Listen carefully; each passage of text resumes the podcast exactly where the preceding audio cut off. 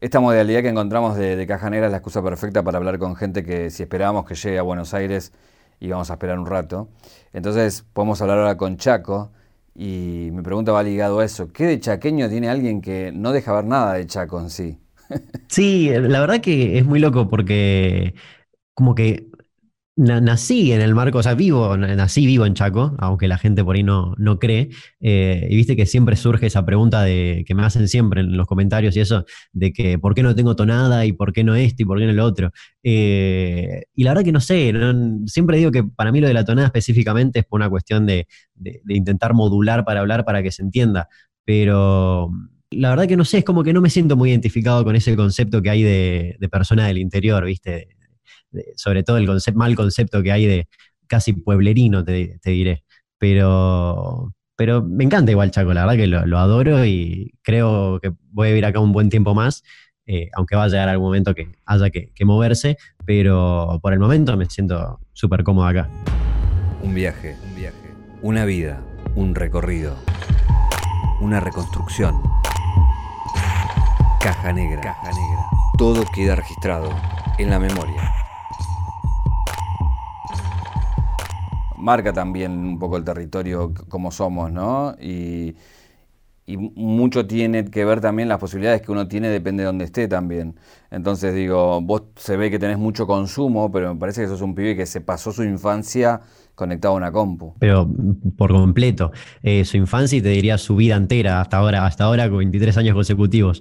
Eh, pero sí, sí, siempre fui muy de, estar eh, todo el tiempo, básicamente quizás más tiempo del, debido, eh, frente a la computadora y de todo, lo que se te ocurra, navegando por páginas, viste, súper raras, eh, formando parte de comunidades muy piolas de, contenido a la onda taringa, cuando estaba muy de moda hacer esa clase de cosas. Y, y sí, no, me pasé, la verdad que la, infancia entera fue, fue en el marco de una de conexión a internet, juegos y, no, no, salía mucho más allá de eso. y está buenísimo igual, porque hoy en día todos esos, esos años que estuve eh, pendiente solamente de la computadora y demás, hoy en día me, están sirviendo para, para un montón de cosas, digamos, para todo básicamente. Hay una, foto cuando hicimos el filotón que, compartiste que fue vos, un Damián niño, con un Chucky al lado. ¿Cuál es la historia de esa foto y de ese Chucky? Ese Chucky, a mí me gustaba mucho, me gusta eh, todo lo que sea películas y sobre todo lo que era cine de terror, me encantaba cuando era chico. Hoy en día ya no tanto, eh, pero sobre todo Freddy Krueger era, era lo máximo para mí. Y la historia del Chucky es que había un. Mi viejo, mi viejo viajaba mucho a Buenos Aires eh, cuando era chico y se encontró una vez con Camelot, tienda de cómics, así se llamaba, no me acuerdo la ubicación de donde estaba.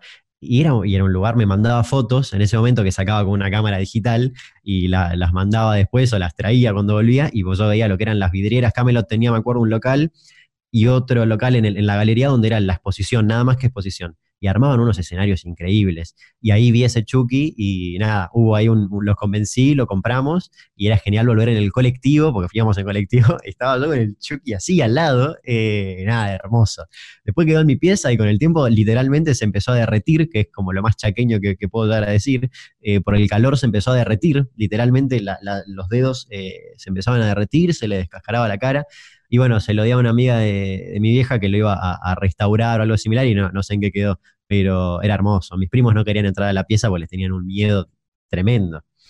O sea, la mejor compra que hice. ¿Y vos no tenías miedo? ¿Nunca le tuviste miedo? No, me encantaba, me encantaba. Eh, aparte, ¿sabes qué pasa? mis viejos eh, tienen un cotillón. Entonces son así, con disfraces, máscaras eh, y todo lo que sea máscaras. Es más, hace poco viste que la cuarentena les pegó a todo el mundo por el lado nostálgico y todos se pusieron a revisar fotos viejas.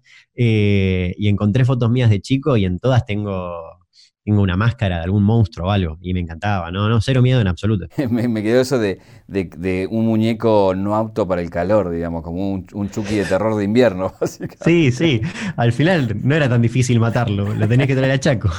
Bueno, pero ahí también hay mucha historia, ¿no? De, lo, del, litoral y los fantasmas y todo eso, también tienen para, para, para ese lado, digamos. Es más, el primer contacto que tuve con todo eso, con toda esa mística eh, litoraleña, que el pomberito, la luz mala y todo eso que tuve fue cuando era muy chico, creo que una amiga de mi vieja me dio un libro que no me acuerdo cómo se llamaba, pero era un compilado, era un libro chiquito y era un compilado de eh, esos cuentos de campo prácticamente, y algunos estaban muy buenos, eh, y hoy en día, ya de grande, los encuentro en internet convertidos en, relatos del estilo, le pasó al amigo de mi amiga, eh, te lo juro, y son todos así, ¿viste? Y, ese fue el primer contacto que tuve con toda esa cosa media mística de, de acá, pero, viste, ya son todos muy de, justamente, muy de campo, entonces es como que también hay todo un, halo de misticismo alrededor que, por ahí no me gusta tanto. La historia del cotillón fue como el negocio familiar de siempre, lo siguen teniendo, creo que vos también trabajaste ahí. Sí, lo, siguen teniendo desde que nací prácticamente está, eh, y lo siguen teniendo hasta hoy en día. Sí, yo laburé, no me acuerdo cuánto tiempo, hoy estaba intentando hacer memoria respecto a eso, pero yo dejé dos carreras y cuando dejo esas dos, entro a laburar ahí, de atención al público, cajero y cosas similares. Eh, pero me atrevería a decir, creo que año y medio, dos años, no sé, hasta que empezó ahí todo el mundo eh, stand-up y redes sociales y empecé a separarme un poquito de, ese camino, por suerte. ¿Cómo es un cumpleaños de un pibe que sus padres tienen un cotillón? Vos sabés que eh, es muy loco porque irónicamente eh, yo detesto todo lo que tenga que ver con las fiestas, eh, pero lo odio con toda mi alma. Y mis cumpleaños era, el primer recuerdo que tengo es cuando tenía cinco años, salita de cinco, que era, iba a ser mi cumpleaños. Y yo le dije a mis viejos específicamente, por favor, no quiero globos. Me daban un poco de miedo en ese entonces. Aparte, imagínate, o sea, yo crecí viéndolos a mis viejos inflando los globos con helio y que reventaban y todas esas cosas, entonces yo no quería y nunca me voy a olvidar estar en el recreo jugando una especie de, arenero que había en el patio y ver a mis viejos entrando con unos racimos de globos con helios enormes. Eh, eran eh, amarillo y azul porque era de boca el cumpleaños, por algún motivo de repente era de boca. Eh, y los vi, se me partió el alma. Fue como, pero si yo dije que no quería globos, esto es mi cumpleaños. y siempre fueron, sí, siempre con muchos. El que más recuerdo es uno de no me acuerdo la edad, pero recién se había estrenado Harry Potter. Y mis viejos antes en el cotillón tenían una parte de taller donde hacían todo personalizado y las bolsitas eran como snitch doradas y otro que fue de Pokémon y la bolsita era una Pokébola así tamaño real estaba hermosa. Eh, pero no, siempre detesté, viste, todo lo que sea fiestas. Eh, toda la vida. Tus amigos querían ir a tu cumpleaños por todo eso, me imagino. Y sí, era como el, tenía cosas distintivas. Pero el, colmo del hijo del que eh, tiene un cotillón es que tenga fobia a los globos, eh, me parece brillante. Como, sí, me, duró poquito igual, me duró poco. Sí, sí, sí. fue poco tiempo, después le perdí el, miedo y ya jugaba con el helio, viste, a hacerte la voz finita y todo eso. Antes de ir a las historias innecesarias, pero como una especie de adelanto, quería preguntarte si tenías alguna historia policial en la cual vos fuiste protagonista o de costado te tocó. Mirá, las, que primero se me vienen a la mente, eh, tengo dos. Pasa que una es muy reciente y me da mucha vergüenza, ah, no, reciente entre comillas, pero me da cierta vergüenza contarla. Eh, pero voy, a ir por esa, voy a ir por esa, porque las otras incluyen estupefacientes. Eh, la, estupefacientes en el sentido marihuana y, adolescencia y policía que, que, te para en la calle. la última que me pasó, pseudo policial, pero que realmente tuve miedo y dije, chau, me, matan, eh, fue una de las, no última, pero una de las últimas veces que fui a Buenos Aires. Eh, iba a ir a Paseo a la Plaza con unos amigos a ver eh, un show de stand-up que era bastante tarde la noche, era el último día que teníamos para hacer algo. Antes de irme con esos amigos a Paseo de la Plaza, me fui con otros amigos a un bar a tomar birra artesanal. Tomamos un montón de birra artesanal, casi me choca un taxi cuando estaba por ir a Paseo de la Plaza. Bueno, en el camino a Paseo de la Plaza, antes de subir al taxi dije, capaz voy al baño, voy a hacer pis capaz. Y después una parte de mí, la parte más chaqueña, me dijo, nada, si ya llegás, eso en un toque. Y no, en Buenos Aires no hay distancias como acá, no era cerca. Entonces era una, fue larguísimo el viaje, yo no daba más, y no me daba decirle al señor, para que voy a mirar acá en un árbol. Llego a Paseo de la Plaza, eh, nunca más contesto, creo que ni a, mis amigos. Eh, llego a Paseo de la Plaza, pregunto dónde está el baño, y me dicen, abajo y no encontraba las escaleras. Creo que era la segunda vez en mi vida que iba de grande. Y no encontraba, bueno, yo en eso le tenía la cabeza que me explotaba. Eh, encuentro por fin el baño, eh, perdón, la escalera, bajo, subo, no encuentro nada. Empiezo a bajar, cuando veo la puerta del baño, quiero abrir, no se abría. Levanto la vista y un cartel que decía, pedir llave en la recepción de... No, no, no. Y yo dije, no, no puedo, no, no me da. Entonces encontré otra puertita y digo, bueno, ya fue. Abro esa puerta, no había nadie me pongo medio de espaldas y, entro a mear. E, era, pero, a ver, era, era una habitación de piso, cemento, o sea, no, no, había pasto, no había tierra, no era lógico hacer eso. Eh, y en eso escucho pling, y cuando miro para atrás era la puerta de un ascensor enorme, porque era el ascensor del estacionamiento, entonces la gente que dejaba el auto subía por ahí. y cuando escucho ese pling, miro para atrás y escucho el de la radio, ¿viste? De la radio del guardia. Y me dice, ¿qué haces, pibe? No me lo olvido más, no me lo olvido nunca más. Yo recién igual había empezado a mear, no es que había hecho un desastre. Y ahí como que me volvió el alma al cuerpo, ¿viste? Se, guardo todo y le digo, no, disculpa, Leo, si querés limpio. Pero el baño está. Y le digo, sí, pero había una llave. Le empecé a explicar las cosas al guardia. El guardia estaba que se quería morir y llama limpieza, ¿viste? Y subí corriendo, veo a mis amigos y le digo, ahora les cuento, ahora les cuento. Y entramos a, la sala. Y cuando salgo de ver el, show de stand-up, eh, lo vi al guardia que estaba así, ¿viste? Buscando y nada, me quería morir, me quería morir. Me, realmente sentí mucha vergüenza eh, esa vez. Eh, después como que me reía, viste, de, la desgracia. De la desgracia no, o sea, horrible lo que hice, pero hace mucho no sentía tanto miedo y tanta cosa como fuera de la ley como esa boludez que, hice. Pero me quería morir, me quería morir. Ya veo al fandom tuyo buscando el lugar donde measte en el paseo de la plaza. Mandando fotos.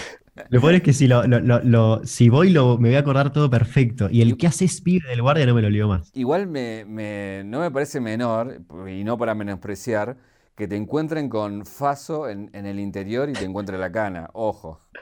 ¿Sabes qué pasa? Eh, es por eso que plena adolescencia, quinto año, y es como, ah, bueno, estábamos descubriendo el porro y bla, bla. Íbamos a lo de un amigo, y para ir de mi casa a lo de ese amigo era un trayecto enorme, eh, bastante largo, eh, en moto, por unas avenidas y demás. Y nada, la cana ve dos pibes en moto y automáticamente te pide que pares. Y, hubo una vez que fue heavy porque dije, la puta, también el kilómetro estoy haciendo por, esto que tengo de, una piedrita de porro, porque obviamente es un prensado espantoso.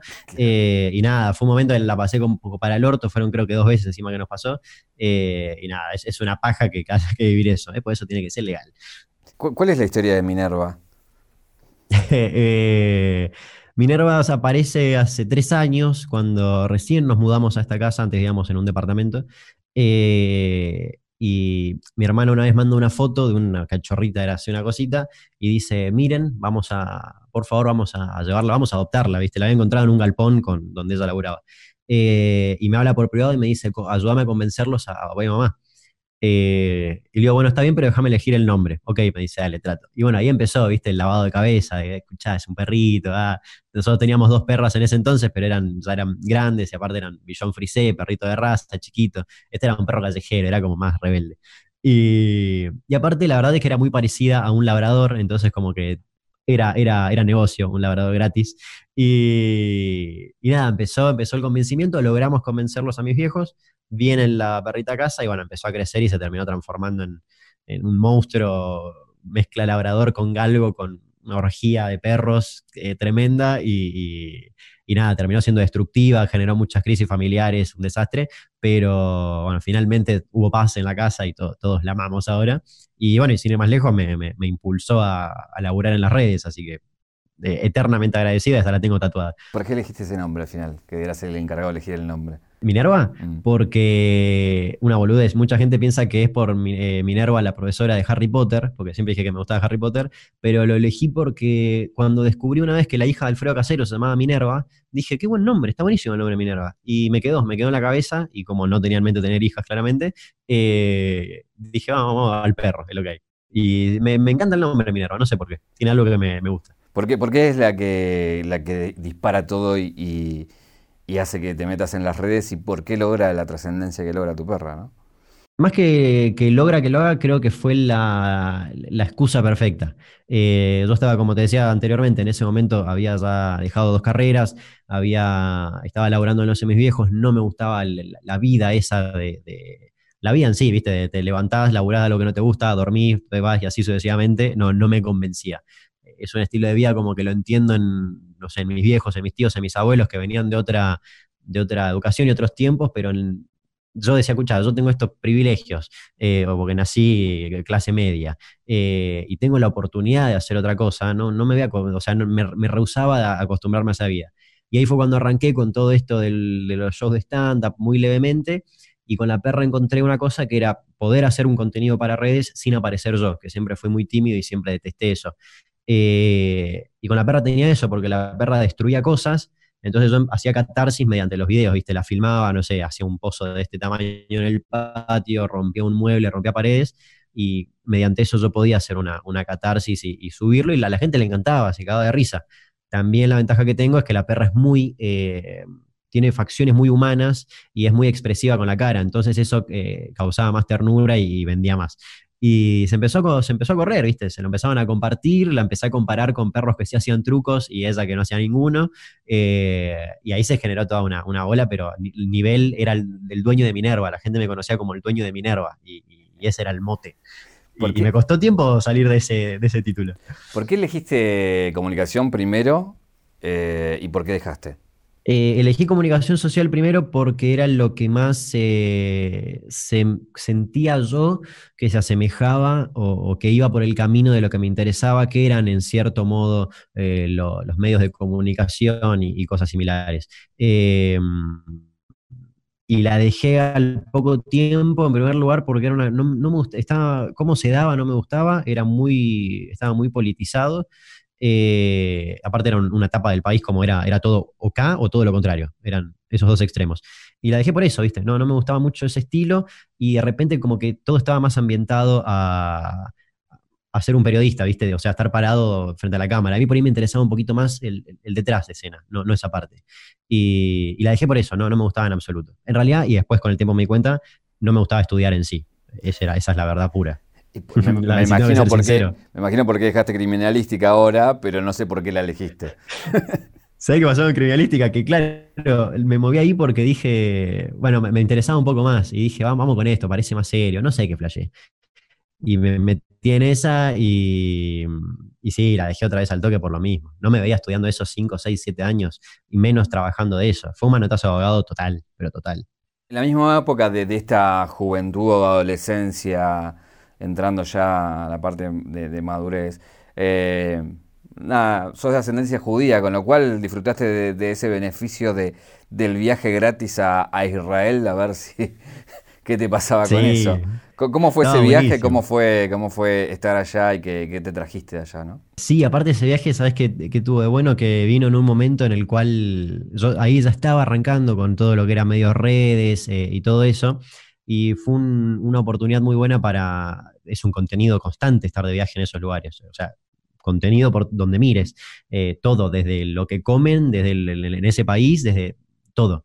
Cómo es un McDonald's, cómo es un supermercado, todo es contenido.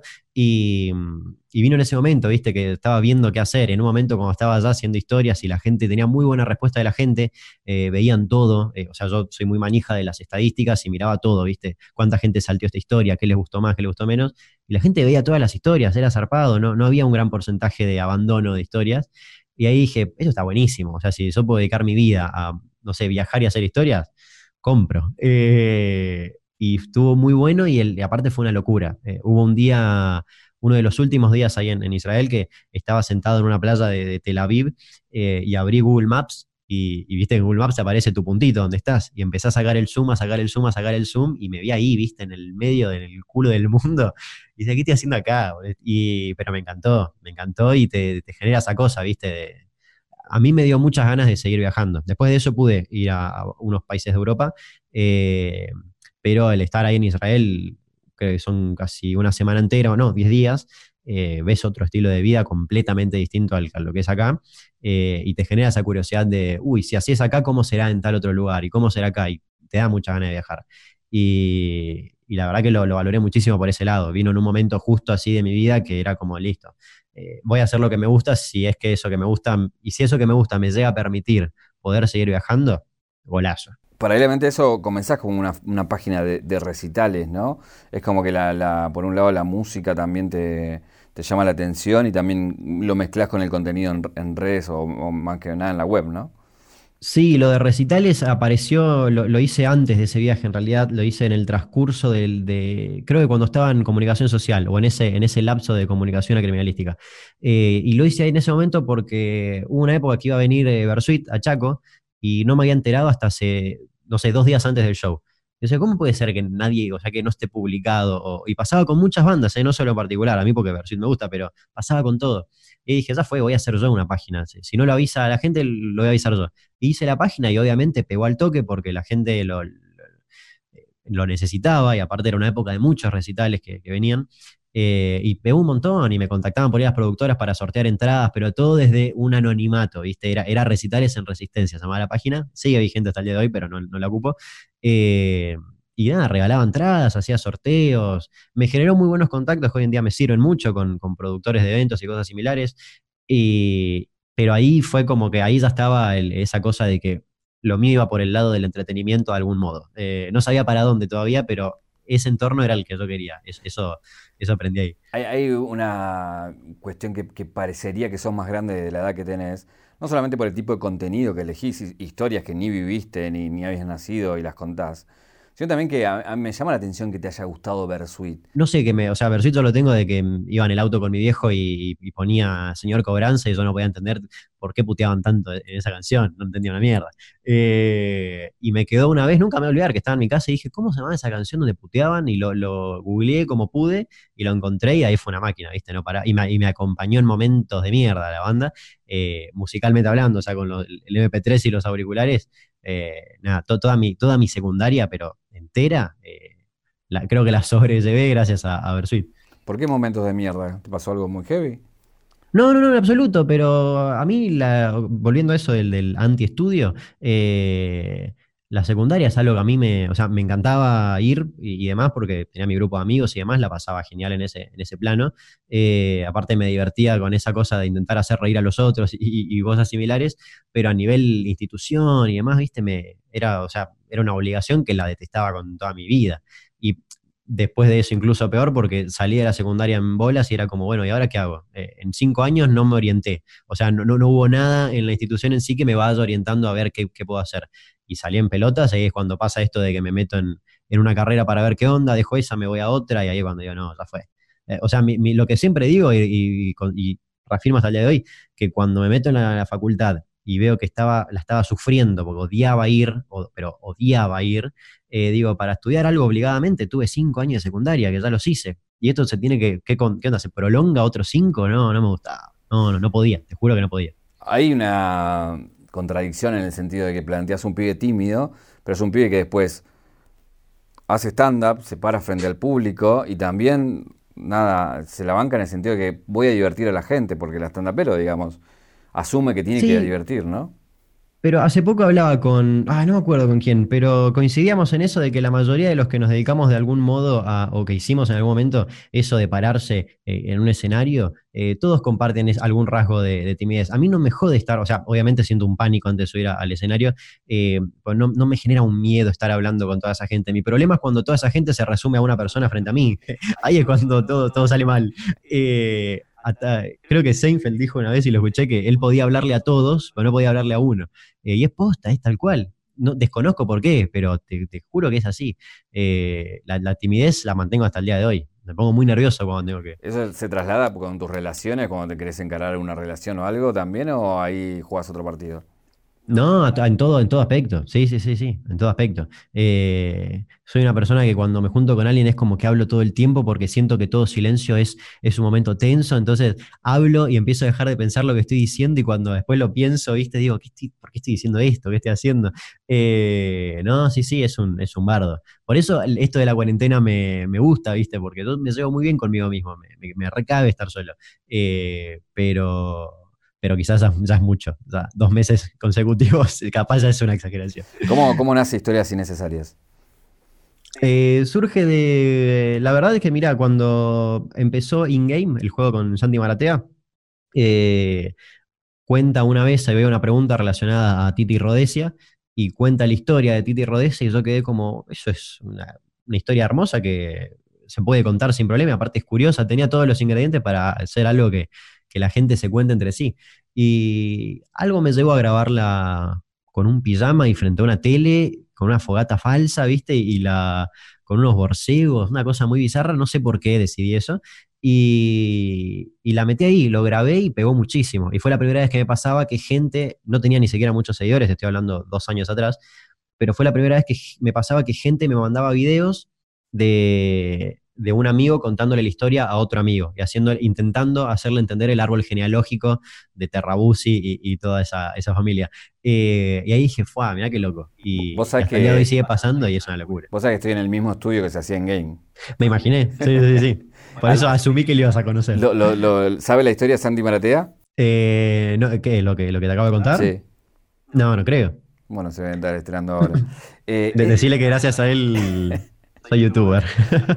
El pijama que tenés puesto es de, es de un box, es un pijama oficial, ¿no? De aquel box que sacó El que uso, el que uso ahora, sí. Eh, tuve, tres a lo largo de las temporadas. El primero era uno de Ricardo Ford, que está buenísimo. Eh, el segundo es uno que me traje justamente de ese viaje, uno de Bugs Bunny gigante, pero es muy caluroso para Chaco. Eh, y el que estoy usando ahora, sí, es un oficial de, un box set de Versuit del 2005, si no estoy errado, que tiene los botoncitos dicen Versuit, la etiqueta dice Versuit y todo. Me encanta. Tengo entendido que, que bueno, de esas historias de Instagram, de donde nacen historias innecesarias, alguien te, te contacta y te dice, eso tenés que pasarlo a YouTube.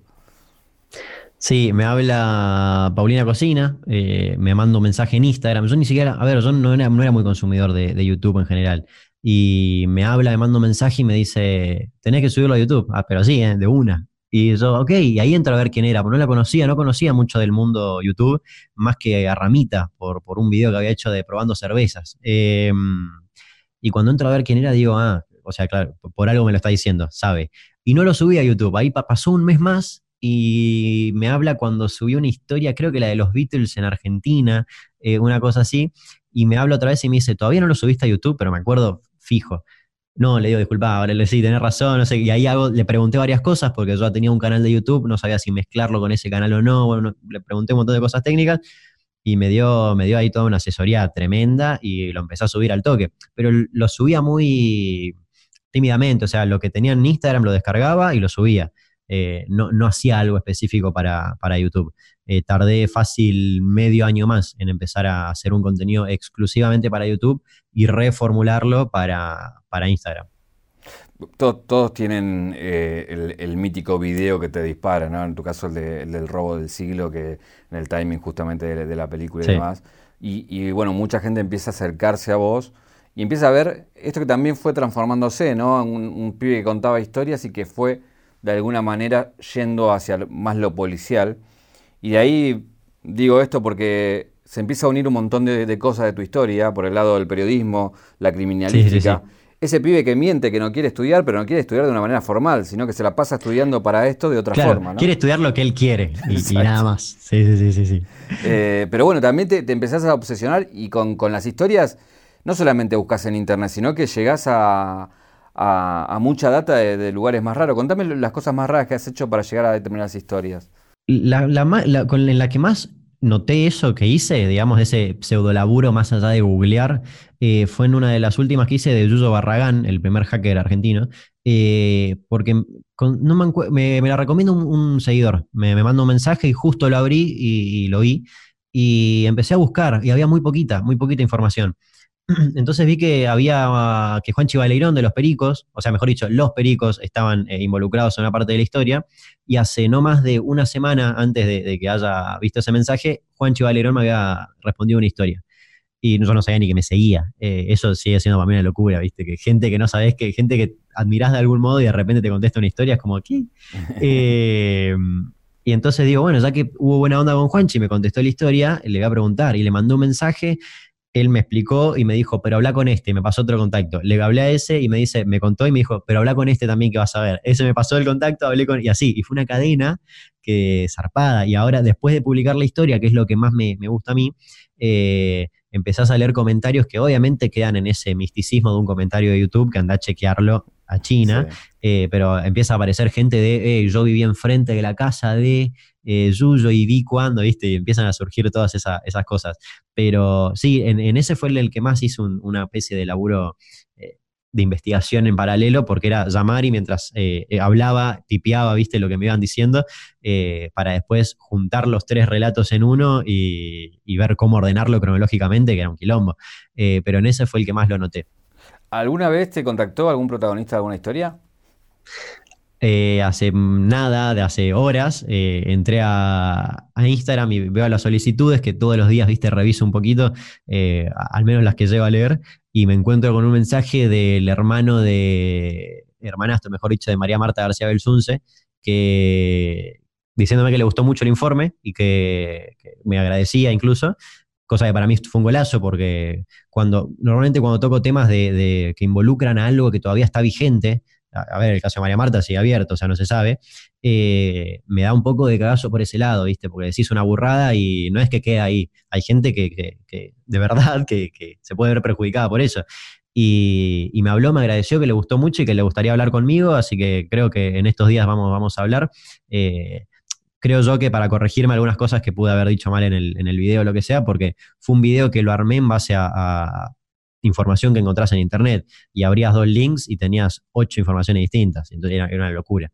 Y, eso justamente le dije, le digo, loco, si yo armando un video, una persona, persona completamente ajena a todo, me enloquecí, me mareé con toda la info, ustedes que están dentro de todo, se, es una locura lo que debieron haber eh, vivido, lo que están viviendo, mejor dicho.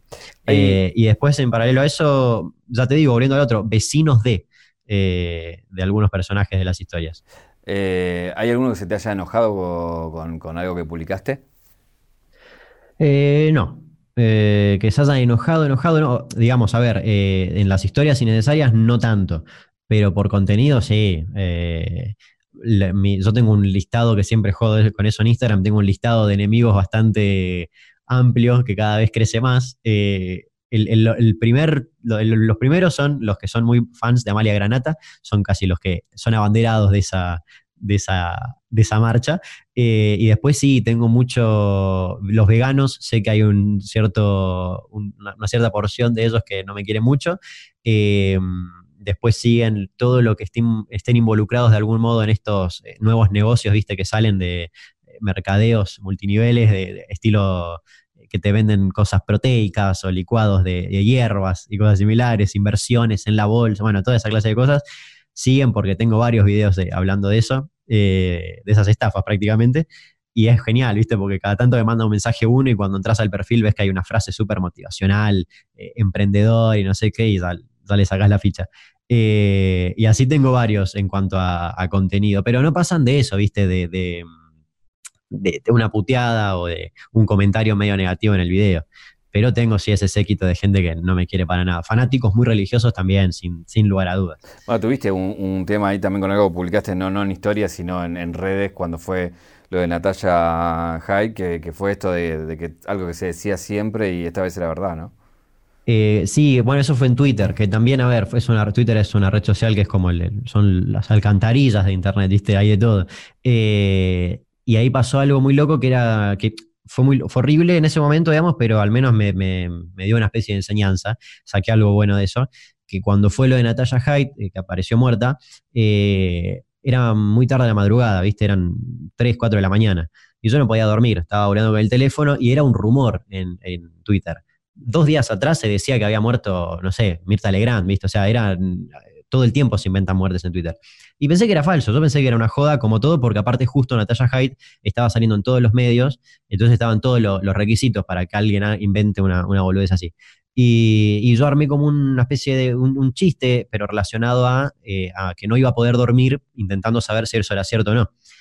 En ese momento lo publico en Twitter, tiene gracia, la gente lo, lo retuiteaba, se reían, etcétera, etcétera, y me duermo cuando me levanto a las 5 horas, había sido que era posta, y obviamente en ese preciso momento donde la noticia se confirma, el chiste pasa a tener otro sentido completamente diferente, y gente que no lo vio en ese contexto en el cual yo lo publiqué, ya entiende cualquier cosa, y está en su derecho a entender cualquier cosa. Eh, y bueno, y ahí fue un quilombo. Yo me desperté literal tenía mensajes en Twitter de gente de, desde de todo el país y de otros países diciéndome que ojalá me muera yo, que no vean la hora de que yo me muera, que mi familia, pero vos no sabes el odio que había, ¿viste? Eh, gente de acá incluso también como que casi simila un scratch, ¿viste?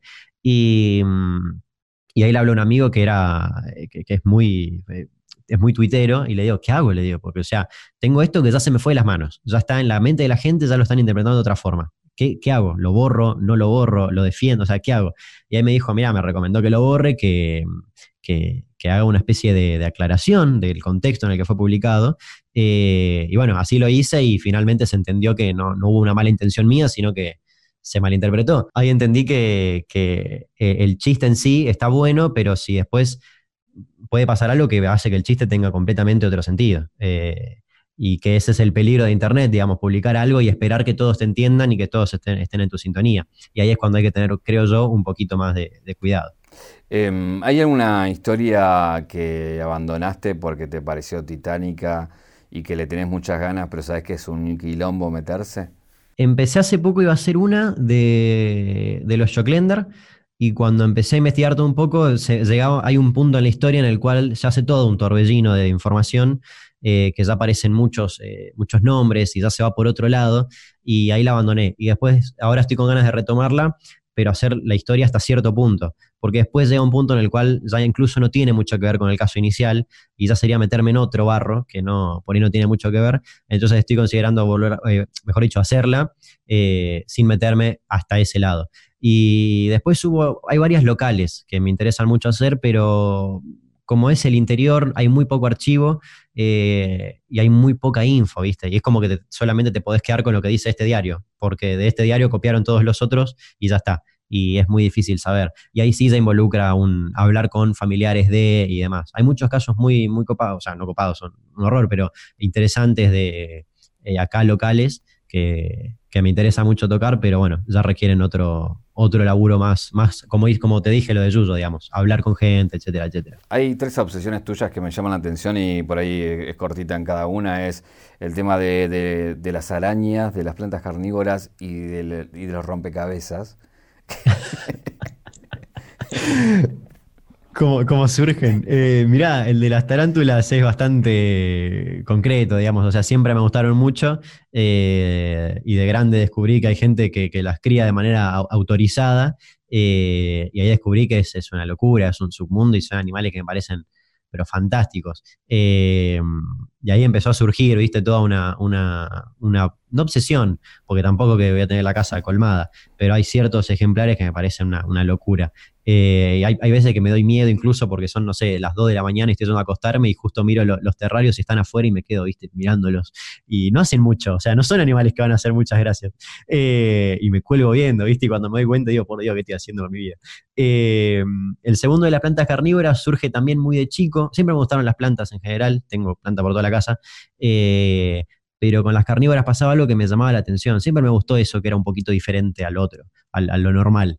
Y, tuve de chico y después de grande, cuando ya aprendí más sobre eso, empecé a comprar y, ¿viste? y querés, tenés una y querés otra especie y otra que sea igual pero de otro color y empezás ¿viste? a hacer toda una, una cosa eh, y ahora hoy en día tengo un invernadero enorme repleto de plantas eh, y los rompecabezas es algo muy esporádico. Eh, tenía uno muy grande, que es el que estoy armando otra vez ahora, que una vez se le cayó a alguien en casa y se desarmó por completo, estaba a punto de terminarlo son 2.500 piezas y ahí dije, no, ya fue. Y lo dejé. Y ahora en esta época de cuarentena eh, retomé porque la verdad que me ayuda mucho. Pongo música y ayer me pasé toda la tarde, pero te estoy hablando seis horas consecutivas eh, poniendo piecitas. Eh, y después los termino y los encuadro. y me gustan mucho. Y ya tengo que ver cuál compro ahora. si vamos a la, caja negra de, tu vida, ¿cuál es el, momento que identificás que te convirtió en el Damián Cook que sos hoy? Eh, creo que es algo que, hay como muchos momentos que hasta hoy en día incluso me van convirtiendo en lo que voy siendo. Pero si tengo que elegir uno en particular, eh, lo primero que se me viene a la mente es sin dudas cuando le dije a mis viejos, miren, eh, está todo bien, pero no quiero estudiar ninguna carrera. nada de lo que hay en la oferta facultativa me convence, no me veo estudiando nada de eso, menos trabajando después de eso. pero fue clave porque tengo muy marcado el recuerdo de una noche no poder dormir, ya en criminalística, ¿no? Eh, no poder dormir porque decía, ¿qué estoy haciendo? O sea, estoy levantándome todos los días, encima estudiaba en Corrientes, era tomarme el colectivo para ir hasta Corrientes, 35, 40 minutos de viaje. Me estoy levantando, estoy gastando plata en un pasaje para ir a, una, a, la, facultad, estoy gastando plata en fotocopias y en eso, cosas que ni siquiera sé si después voy a, ocupar porque no me veo siguiendo esta carrera. O sea, yo sabía que le iba a dejar, era una cuestión de cuándo, era la única pregunta cuándo. Y hubo un día que ya me estaba afectando mucho eh, mentalmente, porque estaba de mal humor, porque imagínate estar viviendo en base a hacer algo que no te gusta, horrible, y, la estaba pasando como el orto. Y bueno, hubo una noche que no podía dormir y al otro, esa, esa noche dije, mañana, hay dos opciones, mañana o empiezo el psicólogo o le digo a mis viejos que no quiero estudiar. Y opté por esa, eh, opté por esa por suerte y se los comuniqué y bueno, lo, lo entendieron ahí fueron igual, después otra etapa hasta saber qué hacer y, a qué dedicarme y demás, años y años. Pero, pero sin dudas es el decir, ok, eh, vamos a ver qué hago, pero esta parte no, y ahí descarté, viste, todo lo que era la facultad, lo corrí. Y hasta hoy en día no sentí nunca una, una cosa tan relajante como sacarme ese peso de decirle a mis viejos, miren, no quiero estudiar, quiero dejar la facultad. Eh, pero jamás volví a sentir ese, ese placer que sentí cuando terminé de decírselo. No me importaba lo que me respondan. Yo con decirlo fue como, listo, ya está. Dejé una mochila, viste, de 50 kilos, la dejé al lado. Eh, pero sí, ese fue bisagra. Bueno, es un buen momento para, anunciar que vas a ser parte de, de, Filon, donde contenido tuyo también se va a poder ver en este canal. Eh, y vas a estrenar muy pronto una historia que tiene que ver con... Con la crotoxina. Eh, sí, una, también otra historia que la tenía en mente hace mucho y me costaba mucho conseguir eh, archivo, ¿viste? Y va, archivo había bastante, pero me, costaba conseguir una base de qué pasaba.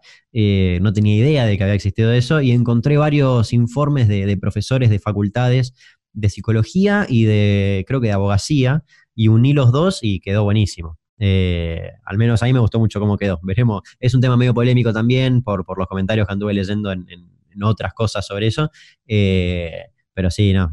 Son esas historias que me gusta hacer, ¿viste? Porque aparte recorro la historia argentina que, como vos dijiste hoy, parte que no, no existía, que no vivía, y vas viendo esos archivos de televisión que decís, qué hermosura, mí lo que era la tele, es divino. Recorrimos un poco tu, tu historia. Eh, de, este pibe que estaba buscando su lugar hasta que lo encuentra en, Instagram, en YouTube. ¿Y hoy cómo te mira Chaco? Porque digo, después tenés que salir y vas a comprar, bueno, ahora estamos en cuarentena, ¿no? Pero en una vida habitual me, imagino que te deben mirar con otros ojos, ¿no? Y es loco porque acá lo que pasó, yo tengo la suerte de que desde que empecé a hacer el contenido para, redes, o mejor dicho, de que empecé con los shows de, stand-up, eh, siempre hubo un apoyo de, la gente en sí. Eh, en el interior es como que al principio, sobre todo si haces cosas o artísticas o en redes, dependés mucho al principio del impulso que te den los, los que te rodean. Y con los que te rodean no me refiero a tu círculo íntimo, sino a... Esto es así, o sea, tu amigo es amigo de y es amigo de, todos nos conocemos entre todos. Eh, y es como muy finita esa línea entre estar subiendo algo y que a la gente le parezca una ridiculez o que a la gente le parezca piola. Y lamentablemente eso te condiciona un montón al principio. Eh, después, bueno, ahí se entra en un concepto de hacer contenido más local o más nacional, ya es otra cosa. Pero al principio te condiciona mucho y yo tuve la suerte de que la gente desde un principio me bancó en ese plano. Eh, y por ejemplo, nunca me voy a olvidar la primera vez que hice un show yo solo acá en Chaco, un show de stand-up que convoqué solamente por, por mis redes, antes hacía con un grupo, pero la primera vez que hice solo, la única publicidad fueron historias mías en mi propio Instagram y cuando llegó esa noche estaba eh, en, el patio de un bar y estaba lleno de gente y los mozos tuvieron que suspender el, servicio en el patio porque no podían pasar por la cantidad de gente. Y eso me había volado la cabeza porque dije, loco, o sea, funciona. Que, que esté publicando algo en Instagram y lo, lo, después diga vengan a verme, la gente va, está funcionando y eso es hermoso. Y desde ahí pasó algo muy loco que era que sí, que la gente te, saluda, viste, en la calle, cosas que hoy en día parecen tan lejanas, eh, o te piden una foto y algo similar. Y es muy loco porque mi salto en redes eh, fue durante la cuarentena. Entonces, cuando se pueda salir a la calle, es muy loco porque la percepción que la gente obtiene de lo que hago o, o mío o lo que sea ya es completamente diferente a la que yo vi que tenían, o sea, yo no tengo idea, viste, ahora, eso es loquísimo, eh, porque justamente eso, viste, la, explosión del contenido fue durante el encierro, y de, ahí mi relación amor-odio con, la pandemia, pero, pero es muy loco, o sea, no, no tengo idea cómo, me llegan la verdad mensajes de todos lados, y cada tanto encuentro algunos de Chaco que me dicen, hey, no sabía que eras de Chaco, volviendo a lo, que hablábamos hoy, eh, pero sí, es muy, es muy loco y es muy eh, al principio cuesta mucho, ¿viste? Estar, estás muy pendiente de ese qué dirán, porque te, condiciona un montón. Eh, por suerte, después, bueno, amplié mucho mi público, así que hoy en día tengo público de todos lados. Si a mi vecino no le gusta, está bien, alegro. Eh, pero, pero sí, veremos cuando termine todo esto qué onda la gente. No tengo idea. ¿Hay alguna pregunta que no te dice que te hubiera gustado que te haga? ¿Y dónde está Minerva?